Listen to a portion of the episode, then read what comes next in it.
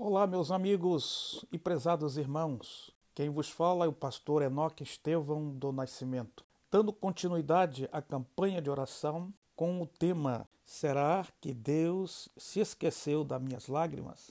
E com base bíblica, nós estaremos lendo os Salmos de número 56, versículo 8, e também o livro de Salmos, capítulo 30, versículo 5, que diz assim: Tu mesmo anotaste o meu lamento e recolhe em teu odre as minhas lágrimas. Ora, acaso não registras tudo em teu livro? Salmos 30, versículo 5. O choro pode durar uma noite, mas a alegria vem pela manhã. Prezados amigos, vamos fazer uma breve reflexão. Uh, quero aproveitar a oportunidade para você se inscrever no canal e também ativar o sininho para você receber as notificações. Uh, o salmista, o rei Davi, ele tinha muita intimidade com Deus, passou por várias experiências como pastor de ovelha, como chefe eh, na liderança, nas batalhas, como grande comandante em chefe, como rei também. Então ele tem uma bagagem muito preciosa para nós. Então diz assim o salmista: Tu mesmo anotaste o meu lamento, recolhe em teu odre as minhas lágrimas.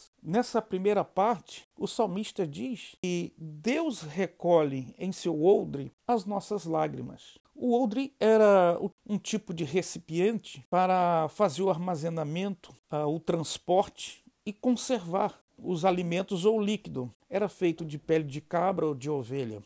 Armazenava água, azeite, leite, vinho, manteiga e queijo.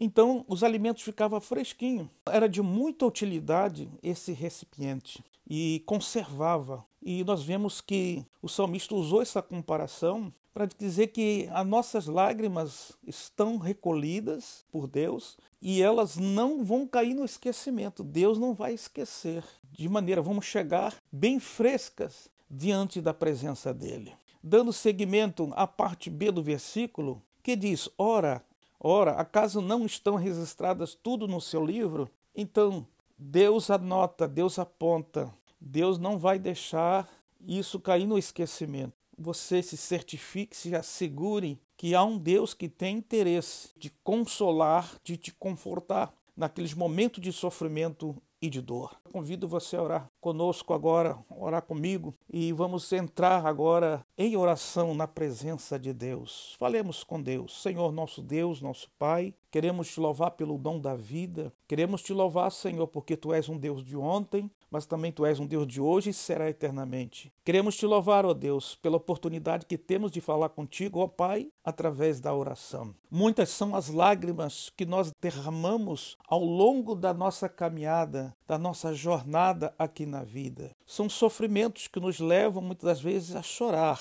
de dia, de tarde ou à noite, uma semana, um mês ou até alguns anos. Mas, Pai querido, tu conheces o coração de cada um. Esta mãe que perdeu este bebê, que tu possas confortar. Este pai também, que ficou muito abalado com, com a perda do bebezinho, que tu possa consolar. Eu quero te pedir, Pai, em nome de Jesus, teu Espírito Santo que consola essa pessoa que perdeu um familiar também nesta pandemia ou qualquer outra enfermidade, que tu possa consolar esta família. Pai querido, eu quero pedir também, Senhor, por esta pessoa que perdeu este investimento. Ele apostou tudo, toda a vida dele. E agora, Pai, ele está em grande dificuldade. Toma nas tuas mãos e escreva uma nova história, uma nova página da existência deste Senhor, deste homem, desta mulher. A tua palavra nos diz que o choro pode durar uma noite, mas a alegria vem pela manhã. E em nome de Jesus também queremos pedir para todas as pessoas que estão injustiçadas. São vários tipos de injustiça, mas cada um com seu devido assento nas circunstâncias e na vida das pessoas, porque tu és um Deus de justiça, tu és um Deus de misericórdia, que tu possas, Senhor, meu Deus, meu Pai, agir em favor para o bem, Senhor, desta família, deste homem, desta mulher, desta pessoa,